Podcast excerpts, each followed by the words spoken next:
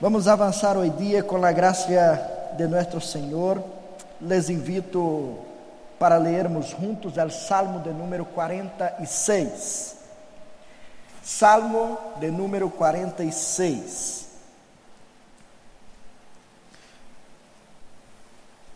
Não sei se sabem, pero alguns hermanos que atuaram em nossa obra navideña estão quase assinando um contrato, recebendo um contrato com Hollywood. Estão sabendo de isso? Muitos aí representaram muito bem e, como era de se esperar, estão avançando. Este é um salmo muito especial e é um salmo que nos habla de Navidad.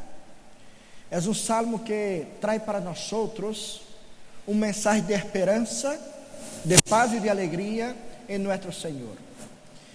Que Deus nos ajude a compreender Sua palavra, a entenderla e que ela pueda trazer os cambios que são necessários para nossa vida. Assim que podem escucharla com muita atenção e que o Senhor nos ajude a compreenderla. Assim nos dijo: Deus é nosso amparo e nossa fortaleza, nossa ajuda segura em momentos de angústia. Por isso, não temeremos, aunque, des, aunque se desmorone a terra e as montanhas se hundam en el fundo del mar, aunque rujan e se encrespem las sus aguas, e ante su furia retiemblen los montes. Hay un río cuyas corrientes alegran la ciudad de Dios, la santa habitación del Altísimo. Dios está en ella, la ciudad no caerá. Al rayar el alba, Dios le brindará su ayuda.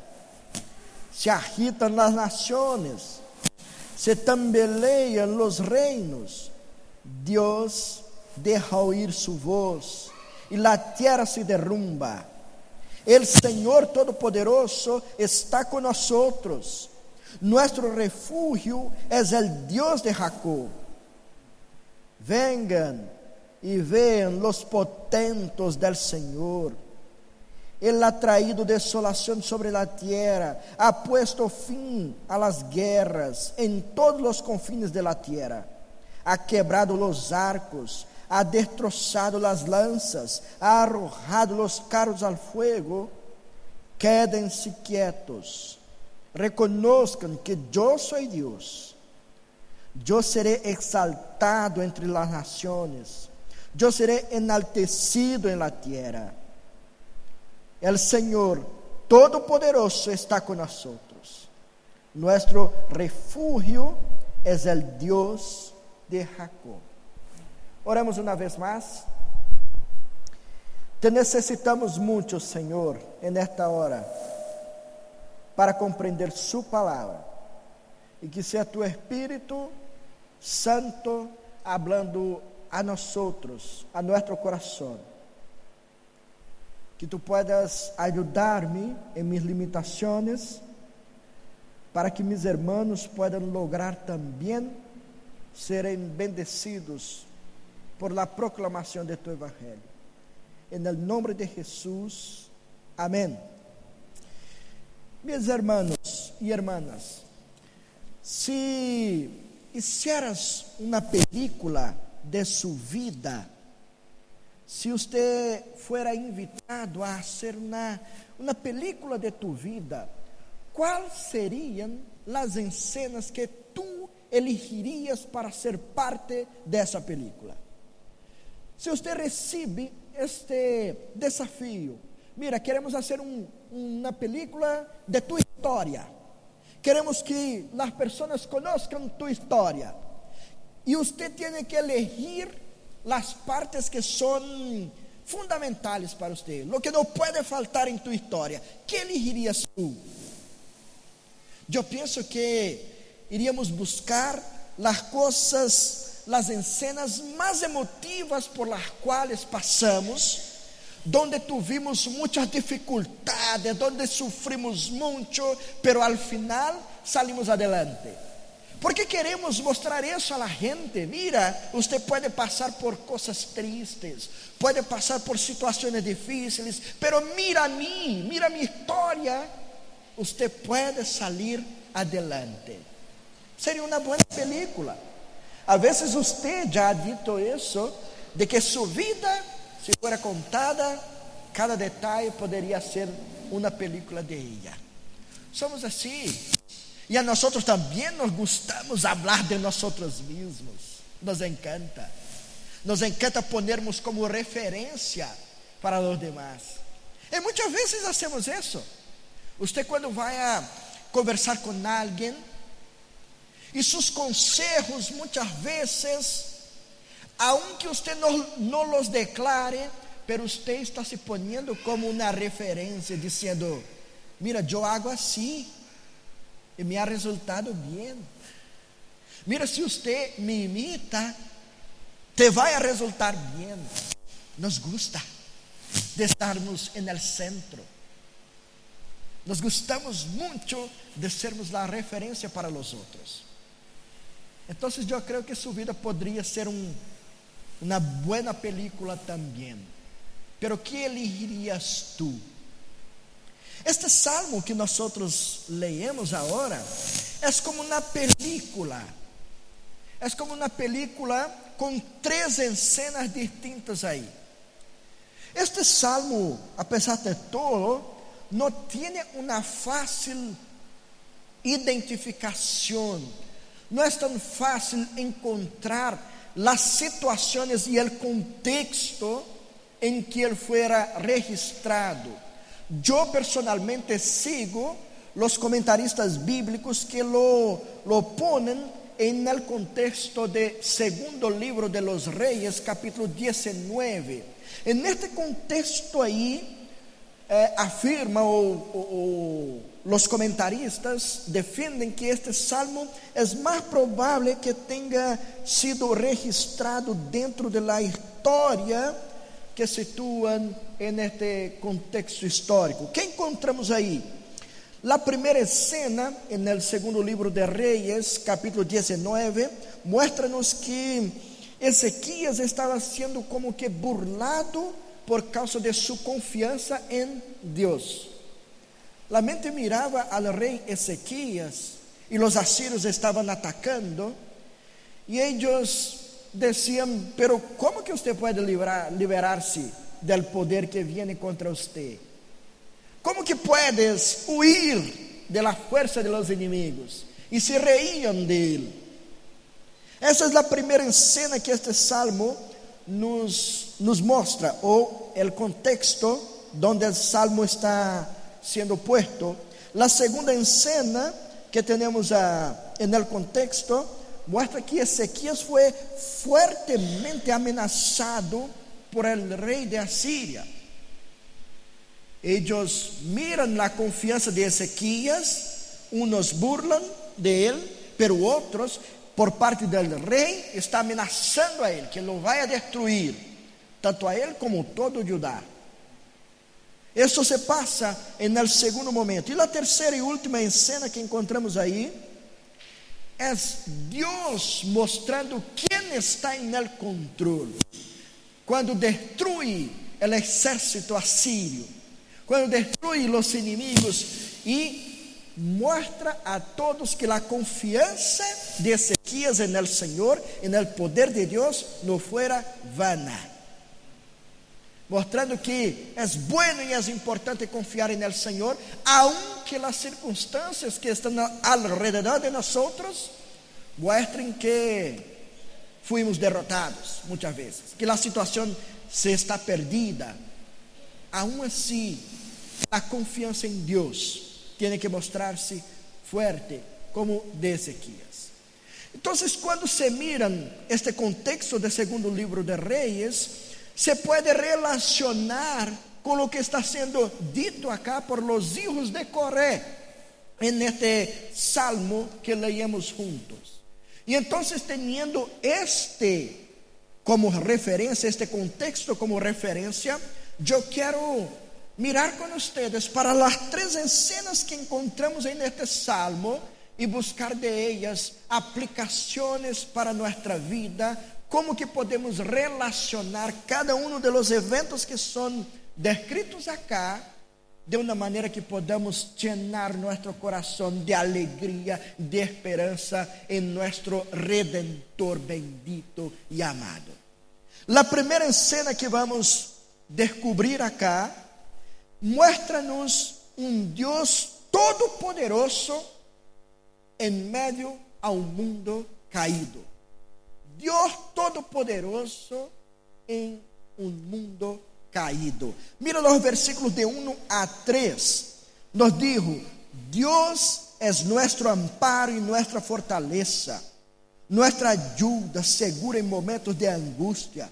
Por eso, ¿qué, qué pasa? No temeremos. Aunque se desmorone la tierra y las montañas se hundan en el fondo del mar, aunque rujan y se encrespen sus aguas, y ante su furia se retiemblen los montes. Hace mucho que el mundo ha sido impactado por la furia de la naturaleza. En momentos de la historia, la naturaleza se, se muestra con una fuerza, una fuerza terrible y muchas cosas pueden pasar. Chile já ha experimentado algumas coisas assim em sua história. Vocês, quando miram o ano de 2010, podem dizer melhor que qualquer que é estar em meio a um terremoto, que é sentir uma, uma terra tem, temblar de uma maneira tão forte que uno não encontra um apoio, a insegurança domina o coração. Coisas assim estão passando e passaram durante toda a, durante toda a história, através da natureza. Agora mesmo estamos enfrentando uma situação terrível em la região costeira. Para aqueles que estão atentos a las informações, ha, ha habido muitas quemadas por aí, muertes de pessoas casas destruídas. A situação está terrível. E por que essas coisas muitas vezes se passam? Por que, que a terra está dessa maneira? Por que, que essa fúria está presente ante nós outros? Em muitos casos, em decorrência de las manos malas de las pessoas. Em muitos momentos, essas coisas passam por las manos malas de las personas que provocam todo isso. Pero independente de buscarmos entender por que passam essas coisas terríveis sobre a terra, lo que importa acá hoje dia para nós outros é compreender que em meio a todo isso de uma coisa podemos ter a segurança, de uma coisa estamos certos, de que o Senhor Todo-Poderoso está presente e ajuda a seus servos e servas que passam por situações assim, terríveis, que ajudam a estes servos a soportarem as aflições com esperança no coração. Aunque a terra esté siendo destruída, yo puedo mirar a mi Señor, que está en el control de todas las cosas y está presente para ayudarme con su poder y su autoridad. Es exactamente por eso que el salmo empieza diciendo, Dios, que eres Dios, como que el salmista está vendo Dios como que define Deus acá en esta? Deus é nosso amparo e nossa fortaleza. Deus é nosso amparo en el sentido de um un lugar donde cuídanos, donde nosotros tenemos la seguridad de estar. Dios ahora acá como una persona en quien nosotros podemos confiar. Es una fortaleza. Y eso transmite la idea de este lugar donde estamos seguros en las manos del Señor. No necesitamos tener ningún miedo, independiente de la situación en que nosotros estemos metidos en ella. Esse término acá, refúgio, que encontramos também em algumas traduções, que é o mesmo para amparo. Esse término, ele se repite por três vezes neste salmo, ou essa ideia está sendo repetida por três vezes acá. Sin embargo, en esta primera es diferente de las demás. ¿Y por qué es diferente? Porque acá quiere decir que nosotros tenemos seguridad en el Señor para enfrentarmos cualquier situación de tribulaciones en la vida. No importa cuál sea la situación, Dios siempre será nuestro amparo. Deus sempre será acá como uma ideia de lugar, sempre será nosso lugar seguro. Además de la promessa que Ele está cerca de nós em cada tempo de prueba por las que passamos. Deus está presente, é um lugar que se mueve durante todos os dias. É como su própria casa onde você se sente confortável e seguro. Pero quando você sai de aí, você perde, perde esta segurança. Vai para um outro lugar que não é tão seguro como seu próprio hogar. Pero a ideia acá é de que Deus está nós em todo o tempo e nós não perdemos esta segurança, aunque estemos lejos do lugar donde nos sentimos seguros. Dios se mueve para ayudarnos, para estar presente, con su fuerza, con su fortaleza.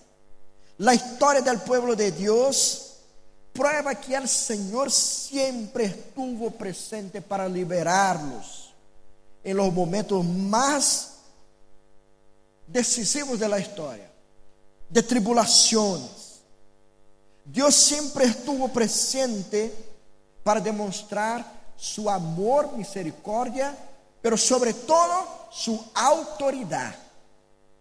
Por todo o Antigo Testamento nós vemos isso, Deus junto a seu pueblo, mostrando que, aunque estén metidos em tribulações, a palavra final sempre vem de Deus. Ele está sempre presente para liberar está sempre presente para demonstrar sua misericórdia. E é exatamente por isso que o salmista mostra-nos acá que todas as catástrofes que são enumeradas em los versículos 12 e 3 podem hasta mesmo apontar para o fim do mundo. É um linguagem acá um pouco que mostrando-nos como que será o fim do mundo, como que as coisas vão passar anunciando el retorno de nuestro Señor Jesús. Y estas cosas, estas señales pasando durante toda la historia, para que uno no tenga miedo de verlos. La tierra demostrando que nuestro Señor está regresando. Las señales mostrando que Él viene la, el desaparecimiento de la, del orden siendo cada vez mayor, la tierra temblando, las montañas cayendo, los mares y el fondo de, lo, de los océanos se enfureciendo.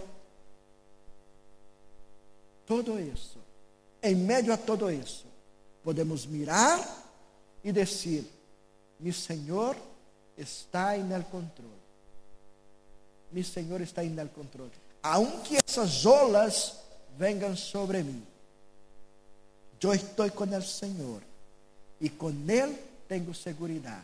É um mundo que foi impactado por el pecado e por esta razão estas coisas vão passar.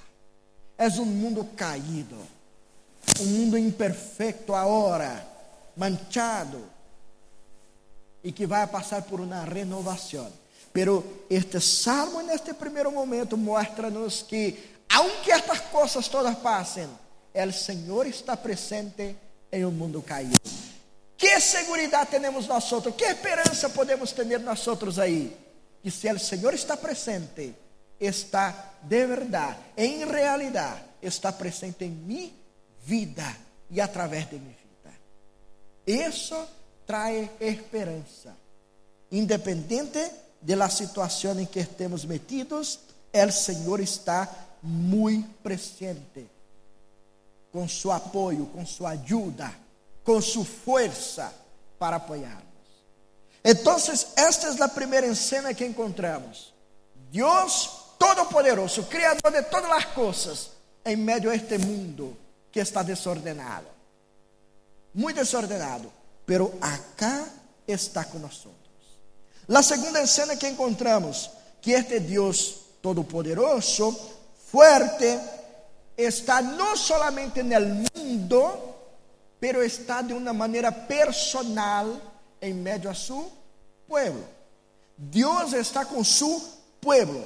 Miren os versículos de 4 a 7. Vai pedir sua ajuda. Pedir sua ajuda para ler estes versículos. Já? Em mi 3, todos muito fuerte, van a leer, pero con paciencia, respetando la lengua, las señales de la lengua, ¿ya? Una lectura bien bonita, para que se desperten también. De 4 a 7. En mi 3 empiezo. 3.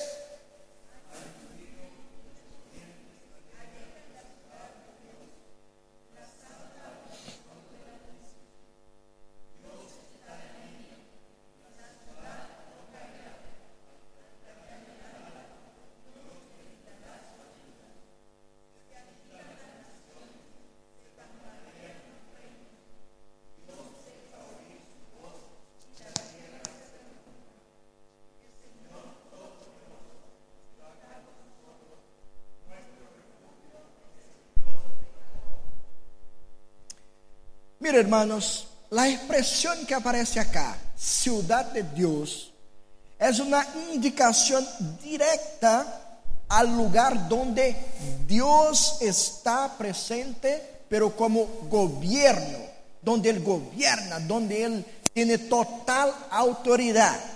Esta expresión indica eso, donde la gente se junta para adorar a Dios, donde reconocen el gobierno de Dios. Esto significa esta expresión. Por tanto, entendemos que es una referencia muy directa a la iglesia.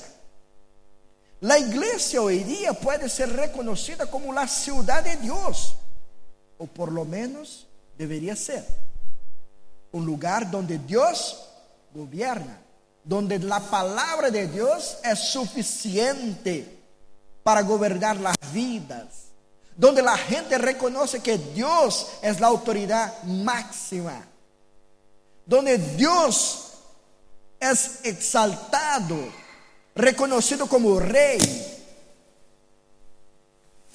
Debería ser así en la iglesia, la ciudad donde Dios gobierna y nadie contesta la orden de Dios. Es una referencia directa para eso. Esta ciudad, que es la iglesia en este lenguaje del salmista, está iluminada por un río.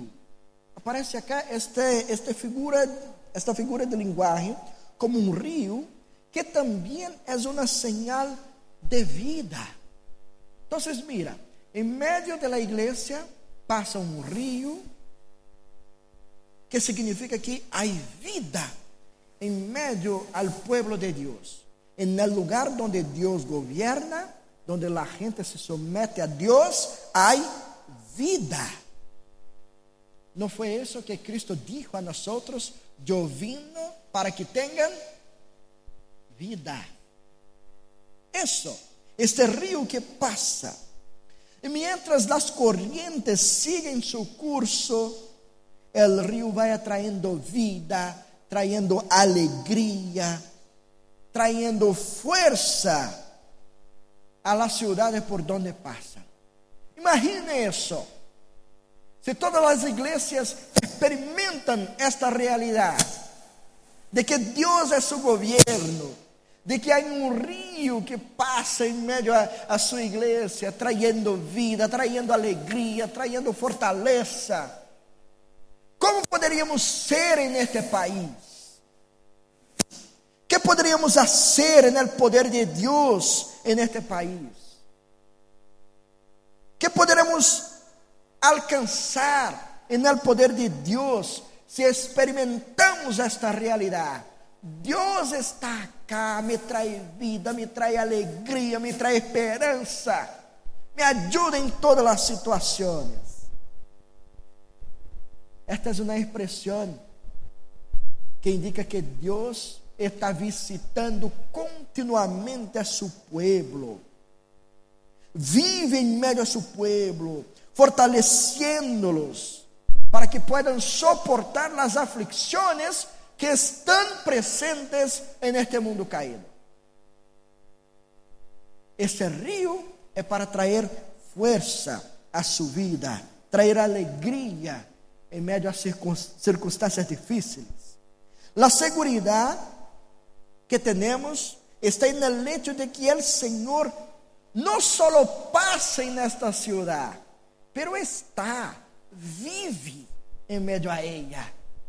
Não viene uma vez em la semana, por isso que não pense acá em igreja como este templo onde nos juntamos uma vez por lo menos en la semana, y ahí es como si Dios estuviera acá con nosotros en esta hora donde estamos eh, en este servicio de adoración.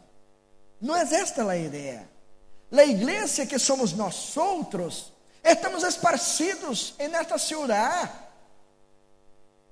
Estamos esparcidos por toda parte, em las empresas, em los hospitales, em las escolas, em las universidades. Estamos por toda parte. E que significa isso? Que este rio de esperança, de alegria, de misericórdia, de salvação, de ajuda, está presente em toda parte da cidade. Donde você esteja Deus estará. E onde você está com o Senhor, está este rio de vida, ou por lo menos deveria estar. Este rio que leva vida, que leva esperança, que leva paz. La paz verdadeira está em las circunstâncias descritas também que aunque coisas tremendas, se uma guerra venha involucrar a todos nós outros, aún assim podemos desfrutar de paz e segurança no coração. Porque quem tem a autoridade, quem é todo-poderoso, está presente em nossa vida, está presente em nosso coração. Então, de hecho, fuera de esta ciudad, si en medio de ella está la presencia de Dios, está ese río de vida, afuera de ella, ¿qué hay? El contrario, no hay esperanza, no hay vida, no hay alegría. Es exactamente por eso que las naciones tiemblan de ira contra el pueblo de Dios. Parece que nosotros somos un, um tipo de gente assim que não está tão conectado com a realidade.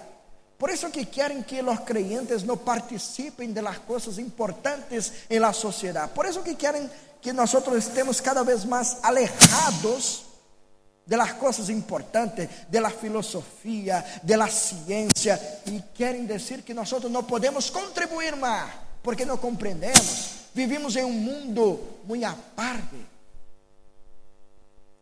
Não significa isso. Não significa isso. Em realidade, a gente nos vai odiar, porque em nosso coração há uma paz que homem nenhum não pode disfrutar se não tem a presença deste rio de vida que traz vida e esperança a nosso coração. É por isso que Jesus disse que seríamos odiados por todos, por causa da esperança. A gente não, se põe como que contente em ver-te em meio de guerra, em meio de uma economia que não está tão buena, em meio a um futuro incerto, e te vê sorrindo, te vê contento, te vê com esperança no coração, te mira e dizem: Como pode? Não está conectada com a realidade, não está conectada, e por isso somos como que odiados pero el Señor es quien habla. Y estas persecuciones son alejadas de nosotros. Podemos vencer porque el Señor está presente. Ahora bien, esta escena termina con el tema de poder y también de gracia. Poder y gracia, esta escena se termina. La referencia al Señor de los ejércitos, todas las veces que encontramos esta expresión ah, dizendo algo de Deus, é o Senhor de los ejércitos, significa que é um Deus todo-poderoso que tem sua autoridade, que executa sua palavra, que nadie pode contestarlo, Ele vai hasta el final lo que quer. El Senhor de los ejércitos é o vencedor. Não há nadie que pueda resistir a su poder. Nadie pode resistir. Pero também aparece acá que este Deus de los ejércitos é também o Deus de Israel, o de Jacob.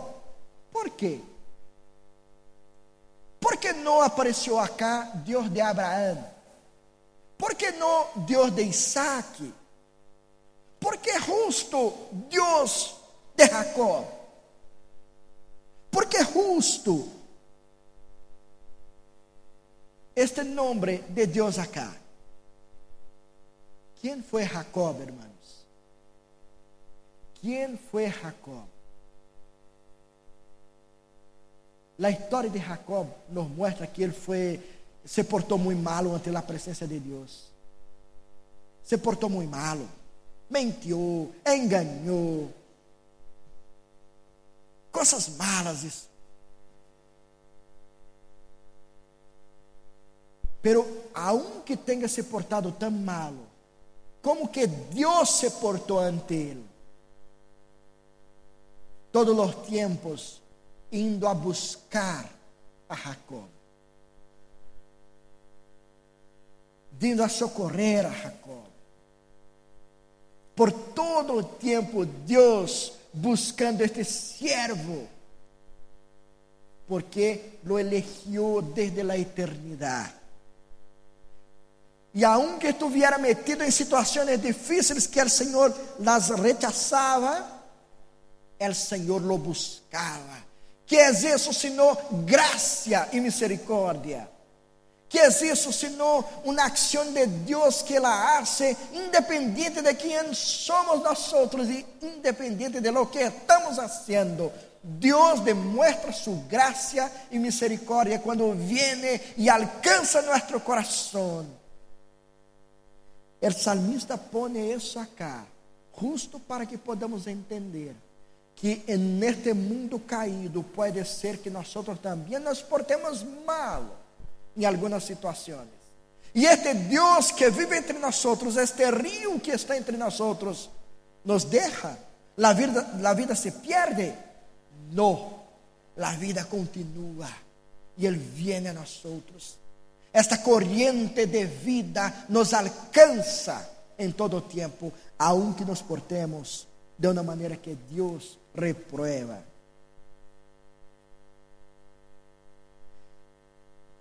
A palavra amparo que encontramos aí significa justamente que Deus é um lugar alto, inacessível.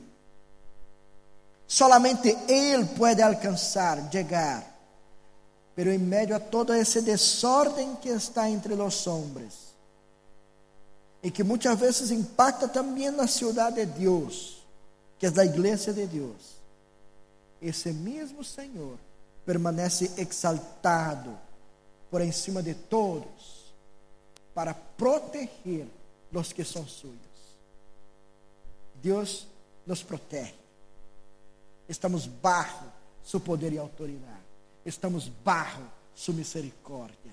Estamos bajo sua graça que não nos deixa. Este é o mensagem de esperança. E por fim, na terceira cena, nos mostra um Deus exaltado em toda a terra. Deus sendo exaltado em toda a terra. Uma vez mais te pido ajuda para ler agora os versos finais 9 a 11. M3, ustedes lo, los leen. 3.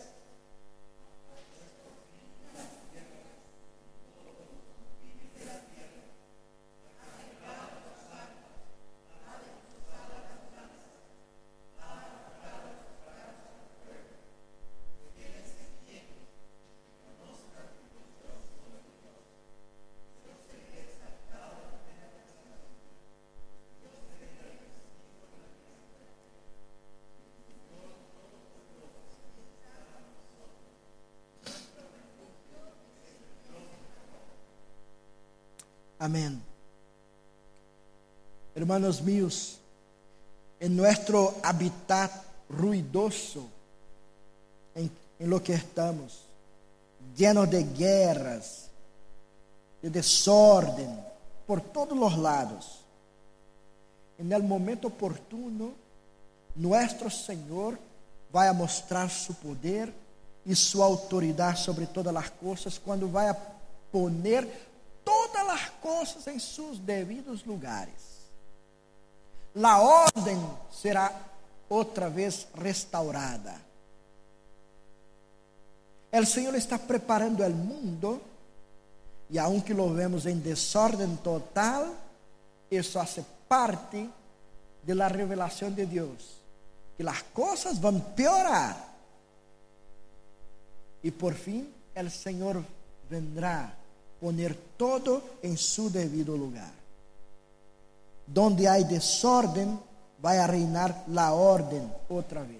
La desordem que é o pecado ha traído para esta realidade. O poder de Deus vai a extinguir todo isso.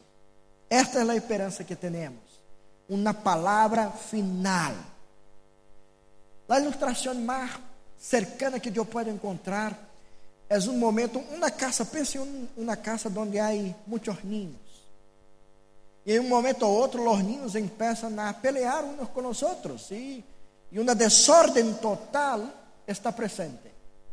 E os papás escutam, escutam, hasta que chega um momento em que dizem: Não, isso não pode continuar assim. E então vem o papá ou a mamãe e dizem: Se acabou com tudo isso. Vamos parar com tudo isso la palabra del papá o de la mamá en este momento trae de vuelta el orden para la casa. Esa es la idea de lo que Dios va a hacer en este mundo. Va a traer de nuevo la orden que un día empezó en el jardín del Edén y fuera perdida. Dios la va a traer de vuelta. Por ahora, nós outros, em partes, podemos desfrutar como creyentes, como servos del Senhor, podemos desfrutar de uma parte de la realidade que só vamos desfrutar de uma maneira plena em la nueva Jerusalém, que nosso Senhor está preparando para nós outros, para os que são suyos. Pero hasta que llegue esta ciudad nueva, nós outros aún vamos seguir experimentando por acá algumas gotas de la influencia que el pecado ha traído para, este, para esta realidad, pero en medio de todo eso experimentamos también una parte de lo que vamos a vivir de una manera plena en este nuevo hogar. Dios nos permite ahora experimentar cosas, aunque pequeñas, pero es parte de lo que vamos a experimentar allá. Por ejemplo, es lindo ver Dios obrando en el corazón de una persona que reconoce sus pecados en la vida y cambia su vida. Es lindo ver una persona nacer en Cristo Jesús y dejar para atrás sus pecados, abandonarlos. Es lindo ver cuando un hermano que no, no se vaya bien con el otro reconocen y entonces reatan la amistad, el amor y son dominados por el amor del Señor. Es lindo ver cosas así, realidades que son de, en verdad pequeñas, pero es parte de lo que vamos a experimentar en la eternidad con el Señor. Un día el Señor va a concluir su obra en este, en este mundo. Va a concluir su obra en nuestra vida. Um dia Ele vai completar o que iniciou por meio de Cristo Jesus. E é por isso que Pablo, quando escreve aos Filipenses, diz que aquele que começou, que iniciou uma boa obra em vosotros, vai a completar-la hasta o dia de Cristo Jesus. Nós estamos em obra constante, dia tras dia o Senhor nos está cambiando.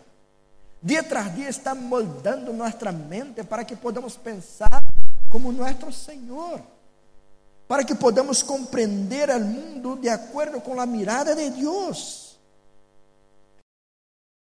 Por isso que en el final há uma ordem para nós. O único imperativo que há aqui neste salmo: quedem-se quietos. Quedem-se quietos e sepan que eu sou Deus. Toda nação me honrará, eu serei honrado no mundo inteiro. Quédense quietos, porque eu sou Deus. Eu tenho a autoridade sobre todas as coisas. E en el fim, eu serei exaltado por todos. À medida em que aparecem as señales, podemos tranquilizar-nos. Não devemos entrar em pânico. Não devemos ter medo. Porque o Deus que criou todas as coisas, o Deus que ha criado este mundo, que lo sostiene, é o mesmo que protege a sua igreja é o mesmo que estará sempre presente em meio a sua igreja, para que por fim pueda reinar plenamente em meio de ella, en el nuevo mundo que ha sido criado. El Senhor sigue mandando en este universo, porque fuera criado por Ele. Aunque há muitas coisas causando ruídos, Deus sigue en el control de todo. E isso é um desafio para que nossa alma se ponga em paz e tranquilidade. Não há ruído externo que pueda ter poder para trazer turbulência a nossa alma. Quédense quietos. Deus está em el controle. A conclusão é que chegamos deste salmo é que devemos volver a la idea de la película que empezamos aí no início. Sobre a película de tu vida, quais seriam as cenas selecionadas de tu vida? Que iba a ser parte del filme, de, de la película de, de sua história, desse largometraje de tu vida? Três considerações que você poderia poner en este, en esta película. La primera es mostrar a todos que la eternidad la eternidad entró en el tiempo para cambiar nuestra historia. La eternidad entró en este tiempo para cambiar mi historia, nuestra historia. El Dios eterno se hizo como un nombre temporal para que nuestra vida temporal pueda disfrutar de algo eterno. Este, este mensaje tiene que hacer parte de la película de nuestra vida, mostrando que Jesús vino a este mundo caído para levantar-me. El mundo está caído, pero yo estoy de pie en el Señor. En Él siempre encuentro ayuda para cada momento de mi vida. Siempre. El siervo del Señor puede hasta caer, pero no va a quedarse caído. ¿Por qué? Porque el Señor lo levanta. El Señor lo sostiene con sus manos poderosas. La eternidad entró en este tiempo para cambiar nuestra historia. Segundo, la eternidad entró en mi corazón y me convirtió en el templo del Altísimo. Yo ahora soy casa de Dios, yo soy morada de Dios. Es exactamente por eso que en medio de la agitación y la persecución que se instaura en este mundo, mi Señor siempre tendrá la voz de mando. No son las voces externas que controlan mi vida sino la voz interna que está en mi corazón. Esta eternidad vino a este mundo no solamente en el mundo externo, pero en el mundo interno de mi corazón, para tener para siempre la voz de mando. Y por fin, el eterno me llevará de vuelta a casa. Este debería ser un una frase que tiene que acompañarnos por donde quiera que estemos. Yo estoy caminando para mi casa. ¿Dónde es su casa? ¿En qué parte vive de Santiago? No, no estoy hablando de esta casa. Yo estoy hablando de mi verdadero hogar. Acá, como Pedro dijo, yo soy peregrino. No tengo una morada fija en este mundo, estoy de pasaje. Eu estou vivendo em uma parte deste mundo, pero estou volviendo para mi hogar. El Senhor me está levando para mi verdadeiro hogar. Ele me ha mostrado que este mundo de desordem não é mi lugar definitivo. Assim que me está levando de volta a la nueva Jerusalém. Eu quero ver todos os dias como Juan describió en, en, el libro de Apocalipsis, que yo veí la nueva ciudad, la nueva Jerusalén, bajando, asumiendo este mundo caído, destruyendo las cosas dañadas por el pecado y las cosas perfectas siendo traídas para una nueva realidad. Y yo estaré ahí con mi Señor. Este é o mensagem de, de Navidad, um mensagem de esperança, que só desfruta, só desfruta aqueles que vivem dominados por la eternidade, que ocupa o espaço mais principal de la vida, nosso coração. Que o Senhor te dê todos os dias esta esperança, esta alegria e esta paz, levando-te de volta para su verdadero hogar. Amém. Oremos. Te doy graças, Senhor. Te doy infinitas graças, porque solamente em Ti podemos encontrar a esperança verdadeira. Te doy infinitas graças porque estávamos perdidos e sem esperança no mundo.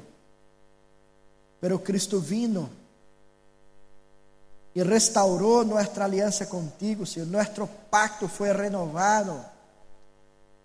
Y ahora podemos vivir acá en este mundo caído, Señor, pero con esperanza en el corazón. Podemos mirar hacia ti e saber que há coisas buenas que nos esperam mais allá. Podemos compreender que estou de passagem neste mundo, Senhor, e acá temos que peregrinar e não serão fáceis, mas um dia seremos liberados dessa realidade. Um dia estaremos para sempre contigo e no verdadeiro hogar. Te lo agradezco, Señor, por renovar en nuestro corazón la esperanza, la fe y la alegría. Ayuda a mí y a mis hermanos para que podamos vivir en este mundo, en esta ciudad, llevando tu río de vida por donde quer que passemos.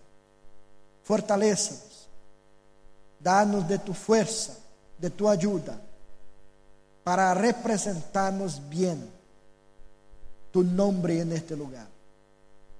Eso te lo pido, Señor. Te lo ruego en el nombre de Jesús. Amén.